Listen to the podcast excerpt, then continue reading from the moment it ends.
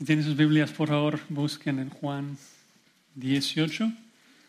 Juan 18 es un privilegio poder abrir la palabra de Dios con ustedes y ver a nuestro Señor Jesucristo. Eh, yo creo que todos nosotros tenemos imágenes en, nuestras mentes, tal vez por dibujos o por películas de, guerras en tiempos pasados. Eh, y pues cada, cada tipo de soldado está ubicado en un lugar muy específico en el campo de batalla. O sea, hay estrategia en todo. El arquero no va por delante de todos, o sea, los cañones, arqueros detrás y soldados enfrente. Todo en su debido lugar para ganar. Y pues, ¿dónde está el rey? Bueno, el rey sería lejos del frente de la batalla, en el lugar más protegido, atrás de sus eh, soldados. El ejército protegía al rey, quien se quedaba, se quedaba en la parte más segura. Eh, para poder llegar al rey, el enemigo tendría que matar a todos los soldados del rey. Eh, así pasó en 1 Samuel capítulo 31 con Saúl. El texto dice que los filisteos pelearon contra Israel y los soldados israelitas cayeron muertos. Ya Saúl queda indefenso, entonces terminó suicidándose. Porque el rey quería estar lejos ¿no? de, la batalla, lejos del peligro. El peor ejemplo de eso es David, que cuando mandó a su ejército al campo de batalla, se quedó en su fortaleza, se quedó en casa. Eh, pero el punto es de que los reyes humanos normalmente guiaban sus ejércitos desde atrás, lejos del peligro. Y claro, o sea, es lógico, ¿no? O sea, no querían morir. Pero Cristo, nuestro rey, no guía desde atrás, sino que Él va delante de nosotros. Él enfrenta lo más difícil de la batalla, conquistando al enemigo. Les leo un poquito de Apocalipsis 19, eh, Apocalipsis 19, 11, que describe la última batalla. Dice en Apocalipsis 19, 11, entonces vi el cielo abierto y aquí un caballo blanco. El que lo montaba se llamaba fiel y verdadero y con justicia juzga y pelea. Sus ojos eran como llama de fuego y había en su cabeza muchas diademas Tenía un nombre escrito en que ninguno conocía sino él mismo. Estaba vestido en una ropa teñida en sangre, en su nombre es el Verbo de Dios. Y los ejércitos celestiales, vestidos de lino finísimo, blanco y limpio, le seguían en caballos blancos. De su boca sale una espada aguda para herir con ella las naciones, y él las regirá con vara de hierro y él pisa el lagar del vino del furor del aire del Dios Todopoderoso. Y en su vestidura y en su muslo tiene escrito este nombre, Rey de Reyes y Señor de Señores. Este es nuestro Rey valiente, victorioso, un Rey invicto que no tiene que quedarse atrás, sino que Él va delante, pues nadie puede contra Él. Él va adelante y su ejército le sigue. Ellos no le protegen a Él, Él los protege a ellos. Es nuestro rey. Y hoy tenemos la bendición de estudiar una historia realmente increíble, el arresto de Cristo. Y a primera vista tal vez pareciera una derrota, que Cristo es traicionado y arrestado por hombres débiles no suena como un rey vencedor, pero veremos en las acciones y las palabras de Cristo que está totalmente en control y que va delante de sus discípulos para protegerlos. Él es quien gana esta guerra. Eh, vimos en las semanas antepasadas, en el capítulo 17 de Juan, cómo Cristo eh, tenía sus metas y expresaba sus metas al Padre. Y ahora en los capítulos del 18 al 21 veremos cómo Cristo cumple con esas metas. De que Él no es víctima de la cruz, Él hace todo voluntariamente para proteger y salvar a los suyos.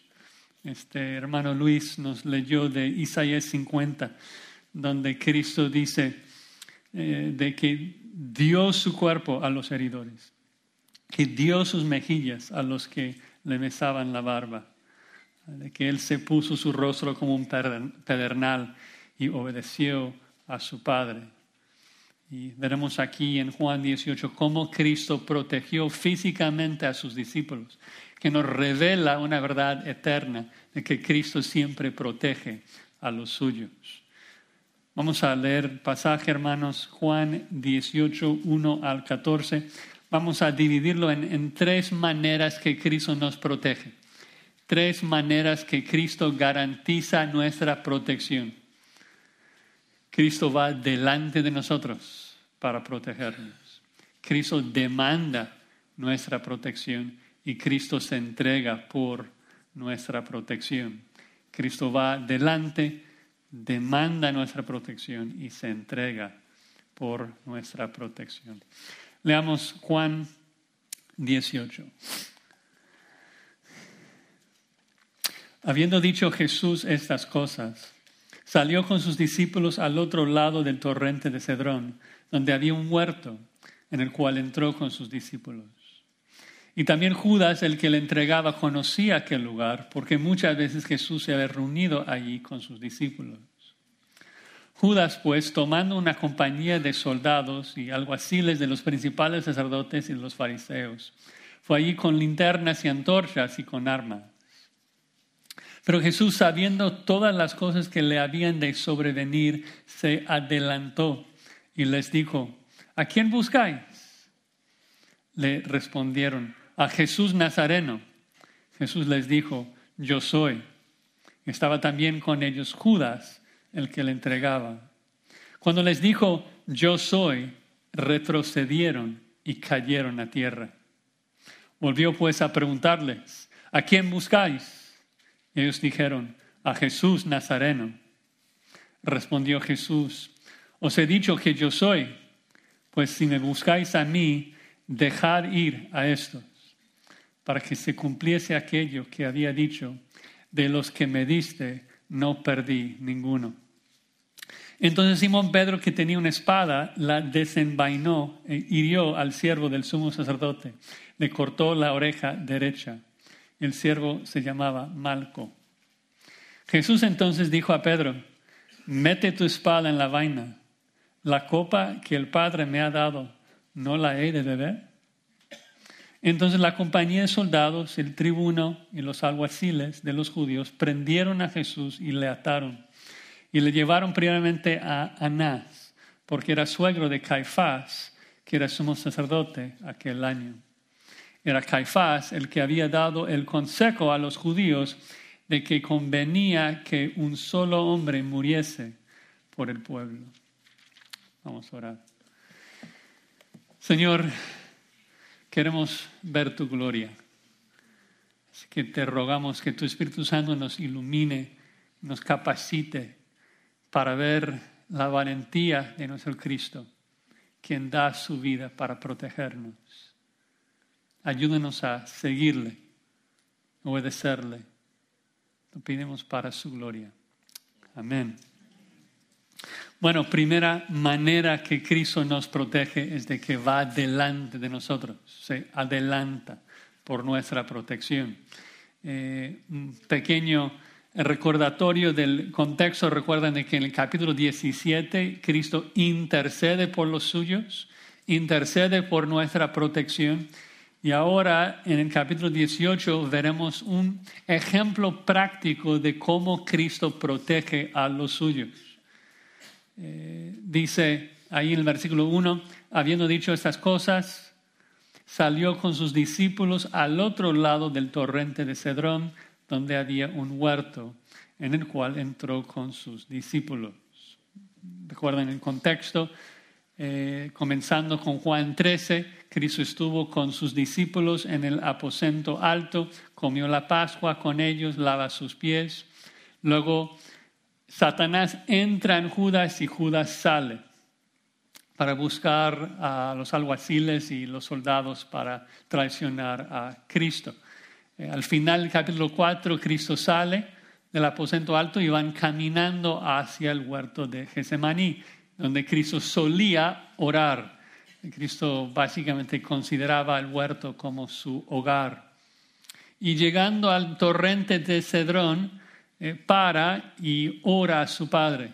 Eh, recuerdan, ya hace varias semanas hablamos de que el torrente de Cedrón se usaba como drenaje por la sangre de los sacrificios de la Pascua. Se estima, eh, bueno, el estimado sería de que un cuarto millón de corderos fueron sacrificados durante la Pascua. Ah, suena tal vez como algo exagerado, pero están alimentando a más de un millón de judíos. Entonces es, un número razonable. Y Cristo obviamente viendo y oliendo toda esa muerte, recordando de que es el Cordero del Dios que está listo para ser sacrificado para ora a su Padre en Juan 17. Y tan pronto termina su oración, luego entra en el huerto de Getsemaní. Debe ser ya la madrugada del día viernes, Cristo será crucificado dentro de muy pocas horas.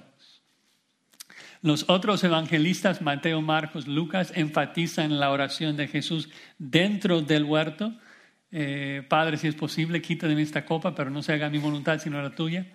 Eh, Juan escribe décadas más tarde y enfatiza diferentes cosas.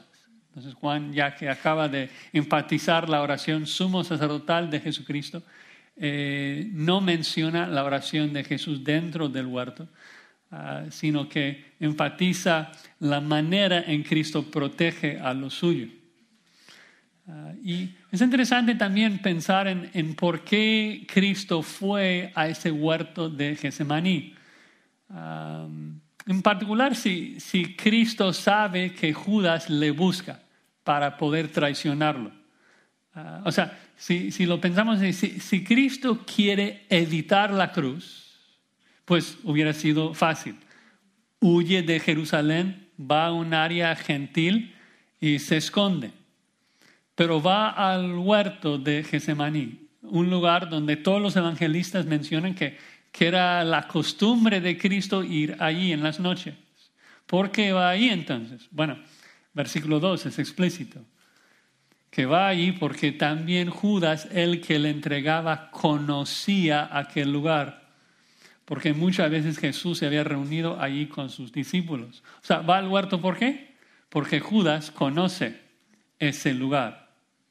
Increíble, Cristo no, no está tratando de evitar la cruz, está asegurando de que ocurra. Juan nos está mostrando la intención de Cristo de que fue al huerto precisamente porque fue el lugar más fácil de encontrarle, que Judas no tendría que buscarle.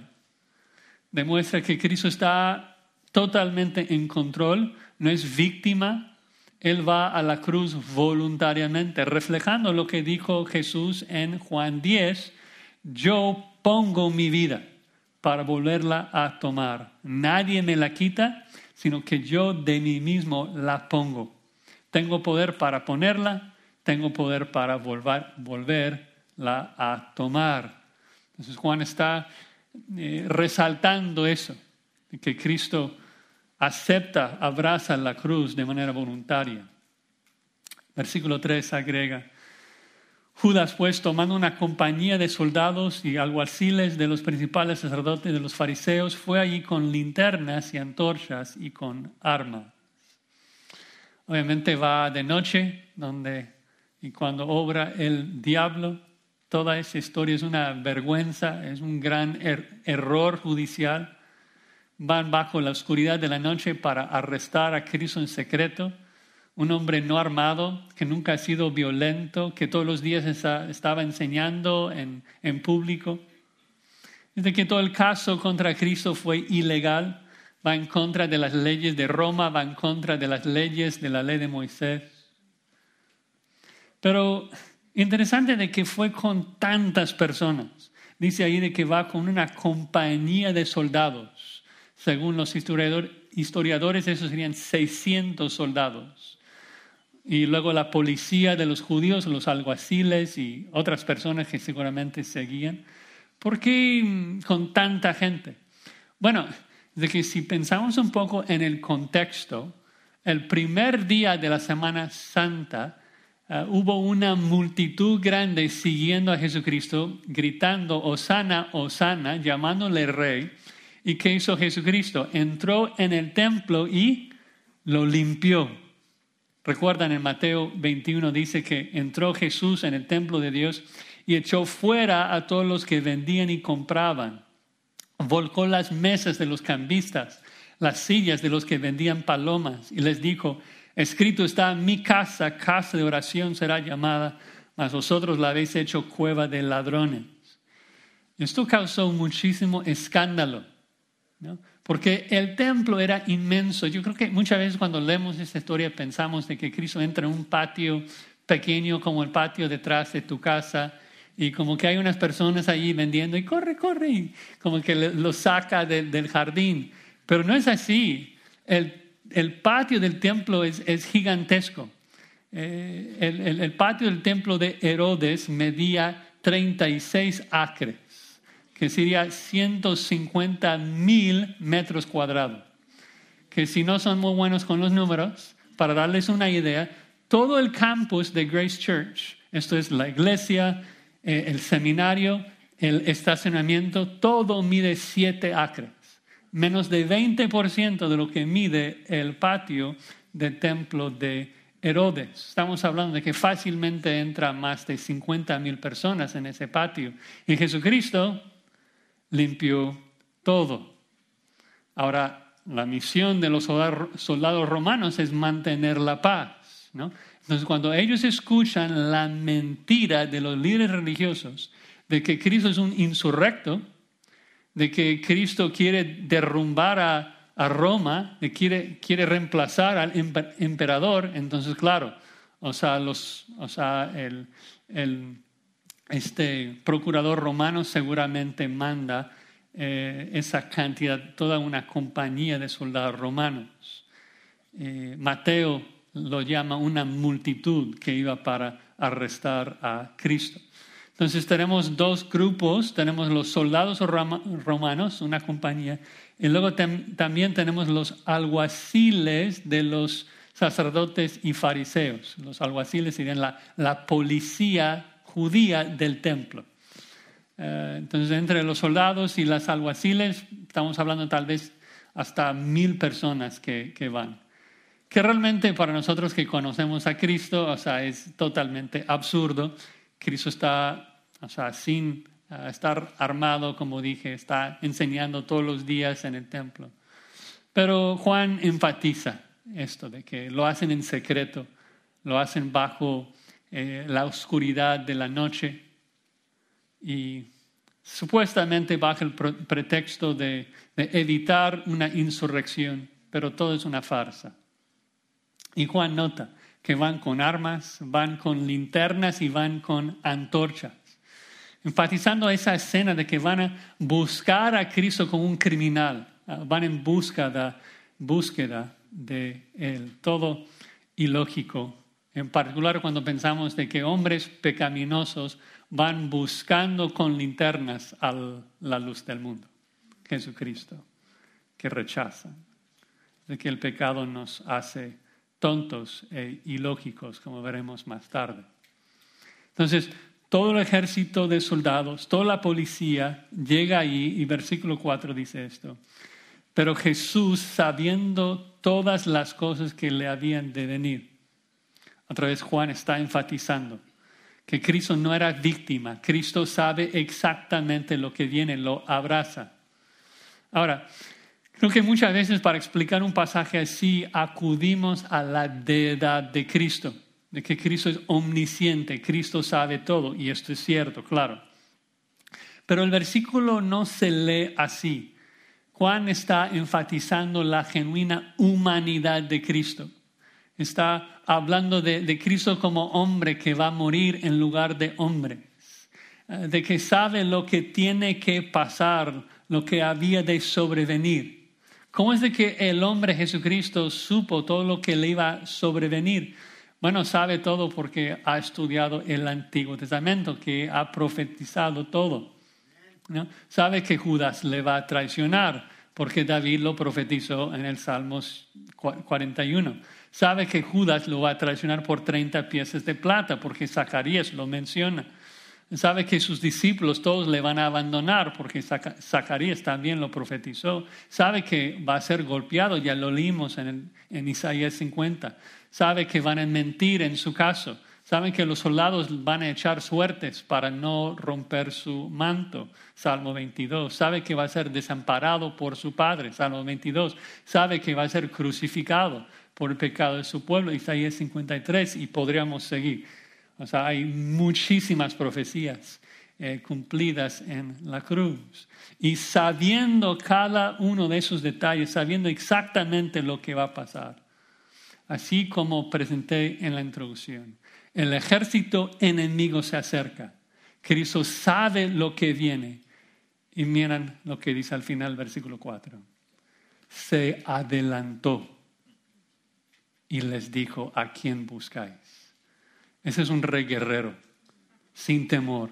Salió a su encuentro. El griego es explícito de que no se adelantó en hablar, se adelantó en que caminó hacia ellos, dejó a sus discípulos atrás y se acercó al ejército de ellos. Se ve la determinación, la valentía de Cristo que está en completo control. Es el mismo verbo que encontramos en el versículo 1, que se traduce allí, salió, que caminó hacia ellos. Y la pregunta es, ¿por qué? ¿Por qué va delante de sus discípulos? Bueno, para hacer la pregunta, ¿a quién buscáis? Y entonces, ¿por qué pregunta a quién buscáis? Para proteger a los suyos. Había orado ya, había intercedido por ellos, había pedido su protección, ahora actúa para protegerlos. Pregunta a quién buscáis para que ellos digan Jesús Nazareno y ahora los discípulos pueden salir en paz, tranquilos. Los soldados romanos no tienen orden de detención, no tienen arresto contra los discípulos, solamente contra Cristo.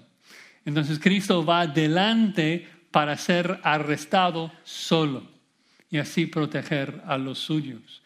Él va a morir en la cruz solo para que los discípulos no tengan que morir. Es realmente increíble ver cómo Cristo protege a sus discípulos aquí ¿Ves lo que les dije al principio de que esta narrativa es un ejemplo concreto, físico, que demuestra la actitud de nuestro Señor Jesucristo hacia nosotros en el día de hoy? Un ejemplo físico de lo que Cristo hace hoy en el cielo por nosotros, que va delante de nosotros, que nos busca. Que cuando estuvimos muertos en nuestros delitos y pecados, Cristo se adelantó. Cristo vino, Cristo murió por ti, por mí para protegernos de la ira venidera de Dios. Cristo nos protege al adelantarse e ir delante de nosotros. Una bendición. Segunda manera que Cristo nos protege. Versículo 5. Cristo demanda nuestra protección. Cristo demanda nuestra protección. Dice el versículo 5. Le respondieron a Jesús Nazareno, Jesús les dijo, yo soy. Estaba también con ellos Judas, el que le entregaba. Bueno, ya lo vimos, ¿no? Que Cristo quiso que ellos dijeran que le buscan a Él. Y es exactamente lo que pasó. Preguntó a quién buscáis. Ellos dicen Jesús Nazareno. Y ahora puede decir, yo soy el que quieran. No, esto, yo soy Jesús Nazareno. Y luego Juan repite, menciona una segunda vez que Judas estaba ahí con ellos. Ya lo sabíamos, entonces ¿por qué Juan lo repite? Porque quiere especificar, ser enfático, explícito en que Judas está dentro del grupo que les pasa el versículo 6. Ahora, ¿qué dice el versículo 6? Cuando les dijo al grupo, que también incluye a Judas, cuando les dijo yo soy, retrocedieron y cayeron a tierra. es buenísimo.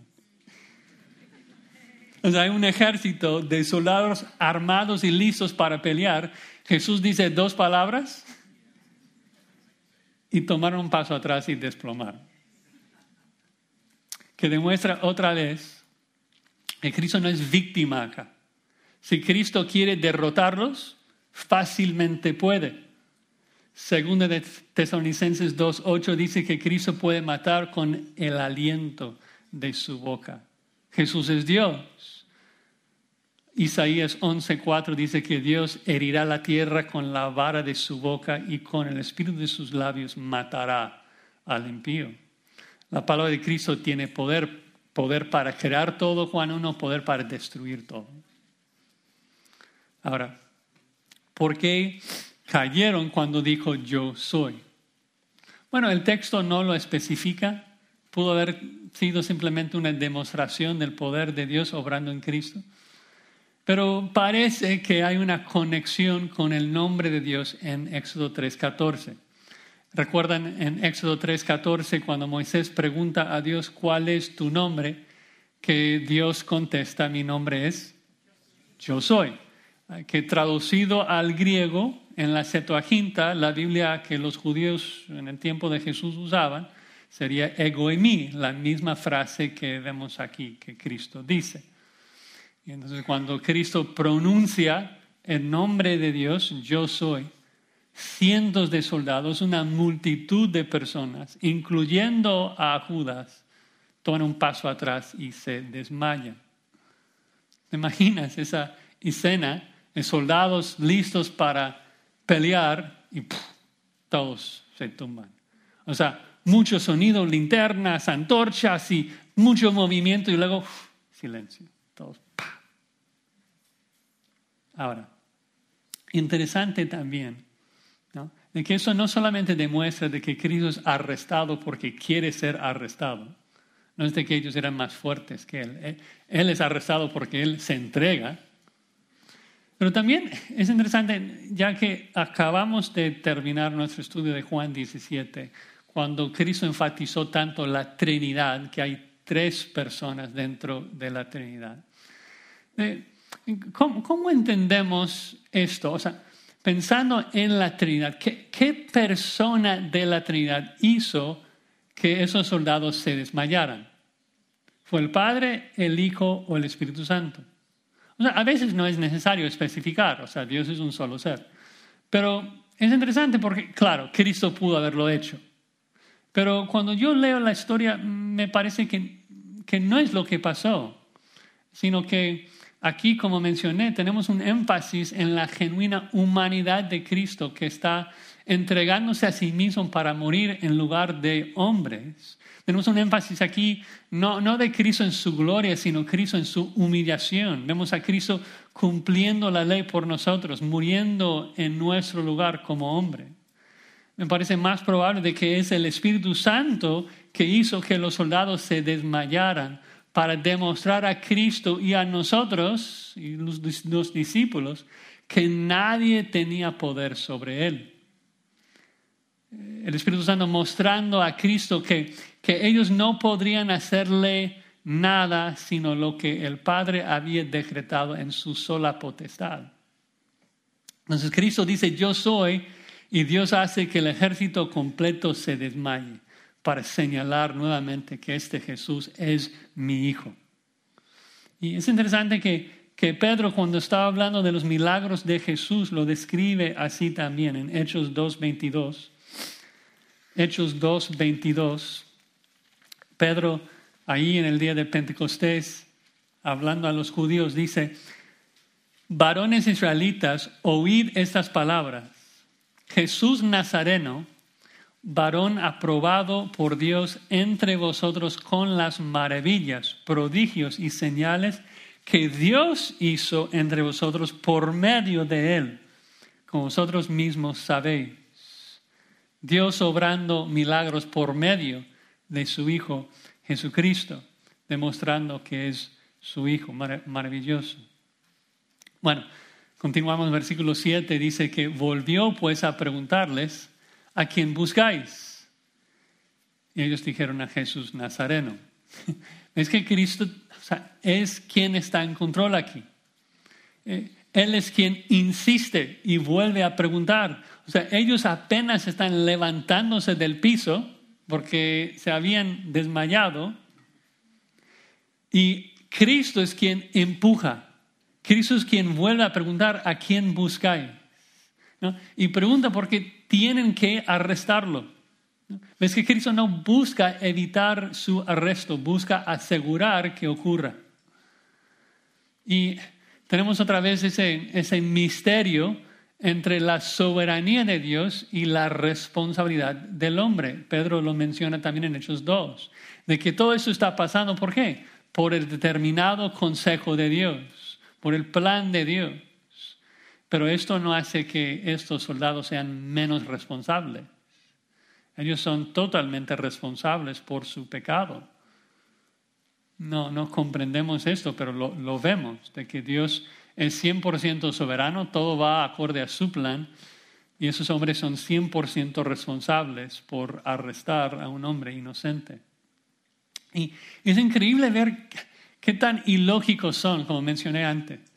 Es, que el pecado nos hace necios, ¿no? nos, hace, nos guía a hacer cosas ilógicas. O sea, todo el ejército de soldados desploma. Y luego de repente todos se ponen de nuevo sobre sus pies y siguen como si nada hubiera pasado. Como que nadie pregunta, oye, tú también te desmayaste. o sea, nadie dice, oye, tranquilo, ¿qué pasa acá? O sea, ¿es buena idea prender a un hombre que, que pudo derribar a todo el ejército con dos palabras? Acaban de ser derrotados por él. Mejor pensemos lo que está. No, Nadie pregunta y en parte porque Cristo está empujando todo. No les deja tiempo para pensar. Tan pronto regrese su conciencia, oye, ¿a quién buscáis? ¿Y por qué lo hizo así? Versículo 8. Respondió Jesús, os he dicho que yo soy, pues si me buscáis a mí, dejad ir a esto. Interesante, ¿no? Que Jesús está siendo arrestado, pero Él es quien está dando las órdenes el imperativo, dejad ir a estos. O sea, él pregunta, él insiste, ¿quién busca? Luego da la orden, dejad ir a estos entonces. Que nuevamente demuestra la verdad de que el rey no está siendo arrestado en contra de su voluntad, sino que voluntariamente está entregándose a sí mismo hacia ellos, entregándose a sus enemigos y va delante de sus, de sus discípulos para protegerlos, para garantizar su protección. Él recuerda a los soldados, ustedes acaban de decir que me buscan a mí, entonces tienen que dejar libres a estos. No tienen autoridad para arrestar a mis discípulos. ¿Y por qué era tan necesario que los discípulos no fuesen arrestados? Versículo 9 para que se cumpliese aquello que había dicho, de los que me diste no perdí ninguno. Recuerdan en Juan 17, verso 12, Cristo en su oración dijo a su Padre, Padre, los que me diste no perdí ni uno, ninguno, que nos demuestra dos principios. Primero, la palabra de Cristo siempre se cumple, sin faltar, la palabra de Cristo se cumple. Si Cristo dijo, no voy a perder ninguno, entonces no va a perder ninguno. Pero segundo principio, como Cristo dice, Cristo no puede perder a uno de los suyos. Es imposible que Cristo pierda a uno de los suyos. ¿Qué, qué, qué significa esto, perder a uno de los suyos? A lo mejor desde Juan 18 estamos pensando solamente en la muerte física de Pedro, de que si es arrestado y puede perder su vida. Pero Juan 17 nos hace claro de que no está hablando de una perdición temporal, de una muerte física, está hablando de una perdición eterna, de que no puede perderlos al infierno. Entonces, mm, ¿cómo es esto de que si Pedro es arrestado, va a ser perdido para siempre? ¿Cómo, cómo funciona esto? Bueno, es de que Cristo sabe de que Pedro no está listo para ser arrestado y crucificado hoy. Si eso le pasa a Pedro hoy, sí, su fe fallaría. No, está capaz de, aguantar esto hoy. Necesita el Espíritu Santo primero. Que es obvio en el contexto, cuando seguimos estudiando, Pedro va a negar que conoce a Cristo a una niña en unas horas. Abandonar a Cristo. La fe de los discípulos, la fe de Pedro, si fuese arrestado hoy, fallaría. Si Pedro tuviera que enfrentar su cruz hoy, su fe perece. Sería más allá de lo que podría aguantar. Cristo lo sabe. Dices, oye Josías, ¿estás diciendo de que, de que Pedro puede perder su salvación? No es por eso, es por eso que Cristo le protege de una amenaza más allá de su capacidad de aguantar. Cristo sabe que, Cristo no, de que Pedro no puede enfrentar una cruz hoy. Entonces le protege y le preserva hasta Hechos 2, le da su Espíritu Santo, le capacita. Pedro va a terminar en una cruz, sí o sí, pero no hoy. No puede enfrentarlo hoy. No está listo. Entonces Cristo le protege físicamente de ser arrestado para protegerlo eternamente. Que es un principio que vemos a lo largo de toda la Biblia. Por ejemplo, Pablo lo pone así, un versículo que tiene memorizado, 1 Corintios 10, 13. No os ha sobrevenido ninguna tentación que no sea humana, pero fiel es Dios que no dejará ser tentados más de lo que podéis resistir, sino que dará también juntamente con la tentación la que la salida para que podáis soportar. Dejad ir a estos fue la salida que los discípulos necesitaban en ese momento. Cristo asegura, asegura la salvación de los suyos. Y, vemos un ejemplo físico de esto en este pasaje, de que, de que Cristo garantiza, demanda que sus discípulos no fuesen arrestados para asegurar su salvación para siempre. Y el mismo principio aplica a nosotros, de que Cristo nunca permite que nuestra fe sea vencida. Obvio caemos en pecado, caemos en tentación, pero cuando hay situaciones que nos destruirían eternamente, Cristo jamás permite esto. Cristo nos protege de cualquier situación que destruiría nuestra fe. Él siempre garantiza nuestra salvación. Eso se ve aún más claramente en la tercera manera que Cristo nos protege, versículo 10. Tercera manera que Cristo nos protege es que se entrega, se entrega por nuestra protección eterna. Dice verso 10, entonces Simón Pedro, que tenía una espada, la desenvainó e hirió al siervo del sumo sacerdote, le cortó la oreja derecha. El siervo se llamaba Malco. Pedro siempre muy valiente detrás de Cristo.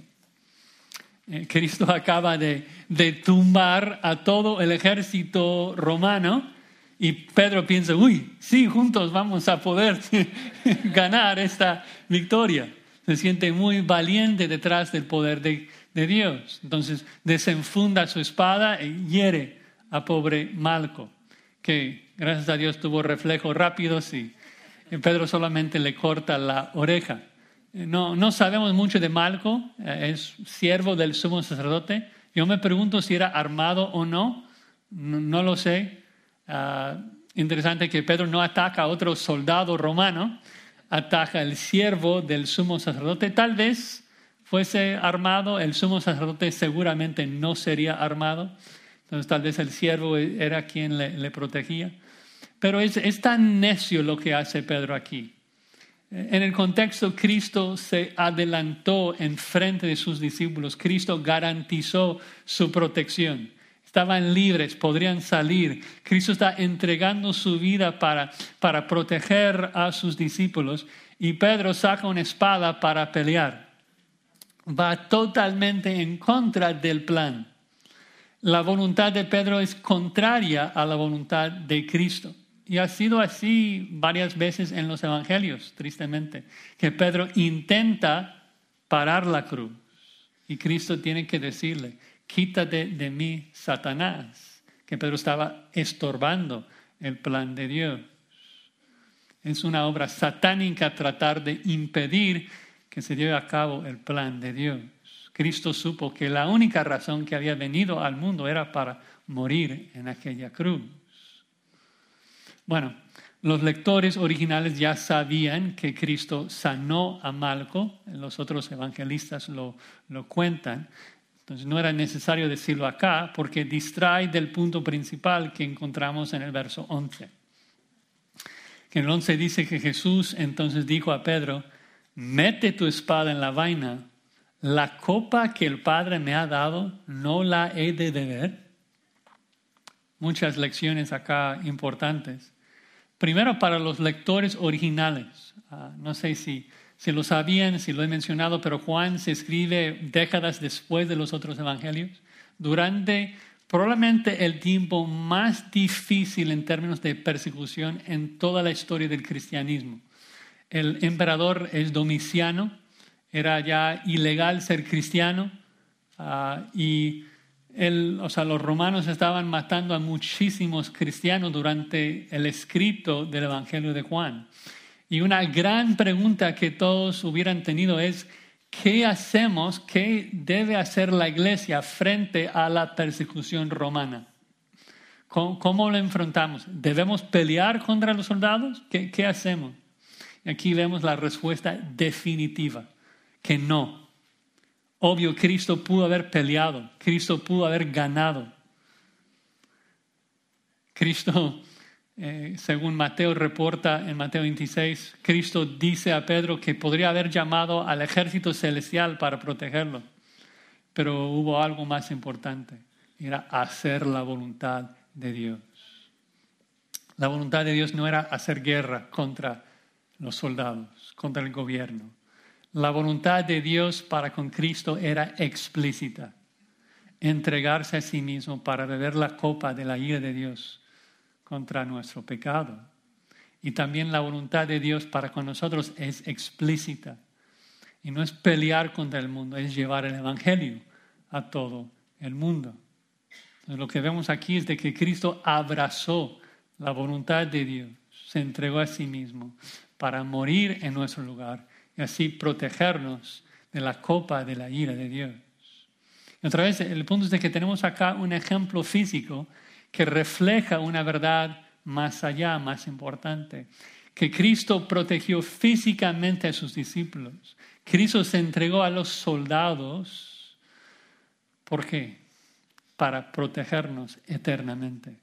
Cristo tenía que adelantarse solo tenía que entregarse a sí mismo y morir solo, porque tenía que beber la copa de la ira de Dios, la copa que nosotros no podremos haber aguantado. Cristo se entregó para protegernos de la ira de Dios para siempre. Bueno, versículo 12. Entonces la compañía de soldados el tribuno que estuvo a cargo de la compañía de soldados y los aguaciles de los judíos prendieron a Jesús y le ataron. Eh, recuerdan de que aunque los soldados romanos están involucrados, Dios culpa más a los judíos de esta situación, eran los más responsables. Recuerdan Pedro en el pasaje que ya vimos en Hechos 2, en el versículo 23 dice que Cristo, entregado por el determinado consejo y anticipado conocimiento de Dios, prendisteis y matasteis por manos de inicuos crucificándole. Entonces, los hermanos inicuos, responsables sí, pero los más responsables, los líderes religiosos judíos que crucificaron a Cristo por medio de los romanos. Los líderes religiosos eran los responsables. Y eso es aún más obvio cuando vemos en el 13 de que los soldados no llevaron a Cristo a Pilato, porque no es un asunto romano. ¿Le llevaron a quién? Al sumo sacerdote, a Anás. Anás. Versículo 13 dice que le llevaron primeramente a Anás porque era suegro de Caifás, que era sumo sacerdote aquel año. cómo es esto? Bueno, recuerdan de que los judíos en aquel tiempo están bajo la autoridad de Roma, quien les permite hacer ciertas cosas y no hacer otras cosas. Y a veces quitaban y ponían líderes a, su gusto. Anás era el sumo sacerdote antes, pero Roma o sea, no le gustó mucho y el procurador em, romano, antes de Pilato, se llamaba Gratus, él quitó a Anás del sumo sacerdocio y Caifás se quedó como sumo sacerdote. Pero según la ley de Moisés, el sumo sacerdocio era un puesto de por vida. Entonces los judíos continuaban llamando a Anás, el suegro de Caifás, sumo sacerdote, le tratan todavía como sumo sacerdote. Y es, obvio en el contexto del resto de que los judíos religiosos ven a Anás como el, el sumo sacerdote en autoridad sobre Caifás. Bueno, esto nos, nos lleva al último versículo que nos da un dato muy interesante, que dice, era Caifás el que había dado el consejo a los judíos de que convenía que un solo hombre muriese por el pueblo. Esto recuerda, recuerdan, ocurre en Juan 11, 49 al 53, de que Caifás eh, recibió una profecía de parte del Espíritu Santo. O sea, es un crédulo Caifás, pero Dios profetiza por medio de él. Dios puede usar quien quiera. Usó el asna de Balaam. Este, y ahora usa a Caifás para profetizar de que Cristo tenía que morir por la nación. Dice en Juan 11, versículo 51, esto no lo dijo por sí mismo, sino como era sumo sacerdote aquel año, profetizó que Jesús había de morir por la nación. Ahora, ese es el punto, es, es magistral la forma en que Juan conecta todo. Caifás, un hombre incrédulo, pecador, cuando profetiza de que Jesús tiene que morir por la nación, él da por sentado de que eso significa que Jesús tiene que morir por Israel para salvarlos del aire de Roma. ¿Cómo es esto? Bueno, es que recuerden de que muchos judíos estaban siguiendo a Cristo.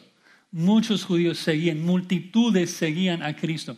Y los líderes religiosos temían de que iba a llegar a ser una insurrección temían de que si la gente seguía a Cristo mucho más, de que Roma vendría a matarlos y quitarles su nación.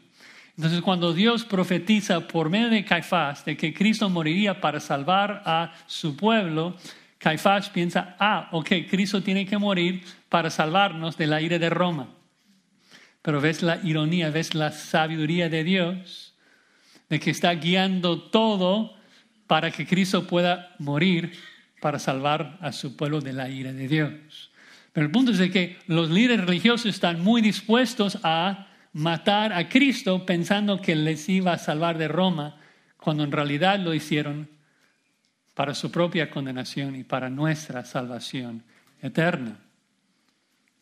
Increíble que Cristo se entregó a sí mismo, no para salvar a Israel de Roma, sino para protegernos eternamente del justo castigo de Dios que tú y yo merecemos.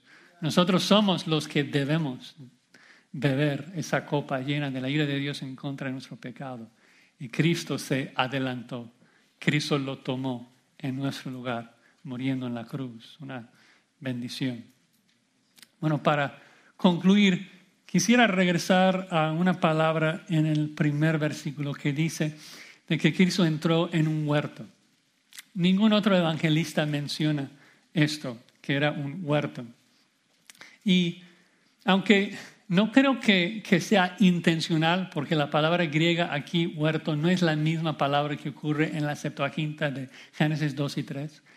E, es interesante, por lo menos para mí, cuando yo leí de que Cristo entra en un huerto aquí, en Juan 18, me recuerda otro huerto, el huerto de Edén, donde hubo un hombre, Adán, que tuvo el mandato de Dios de no comer del árbol. ¿Y qué hizo Adán? Desobedeció, hundiendo toda la raza humana en pecado y condenación. Y ahora aquí en Juan 18, el segundo Adán voluntariamente entra en un huerto. El segundo Adán recibe un mandato de Dios de ser crucificado sobre el madero. ¿Y cómo actúa? Con valentía con obediencia, salvándonos para siempre, protegiéndonos de la ira de Dios. Tres maneras que Cristo nos protege. Primero, va delante de nosotros. Así como hizo con los once esa, esa noche terrible, Cristo también va delante de nosotros, tomando la ira de Dios a nuestro favor. en nuestro lugar. Segundo, Cristo demanda nuestra protección. Así como Cristo hizo con los soldados, diciéndoles, dejad que estos salgan libres.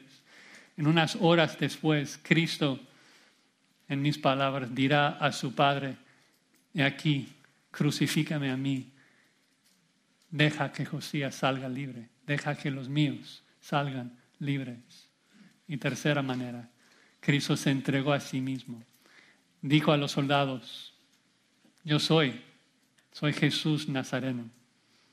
Y básicamente estaba también diciendo a su Padre, aquí que vengo para hacer tu voluntad.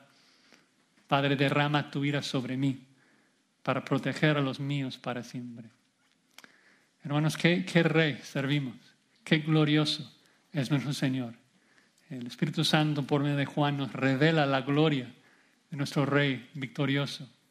Y todos los que le seguimos somos más que vencedores. Recuerden de que Juan escribe su libro con un propósito, para poner en alto, para exaltar a Jesucristo, para que nosotros creamos en Él. Y hoy es el mandato de, de todos nosotros, de creer en Jesucristo y seguirle todos los días de nuestras vidas. Vamos a orar. Padre, gracias por tu perfecto plan de redención. Gracias por este pasaje tan precioso de ver a nuestro Cristo arrestado voluntariamente, abrazando su muerte para protegernos de tu ira. Ayúdanos a seguirle y buscar ser como Él. Para tu gloria lo pedimos. Amen.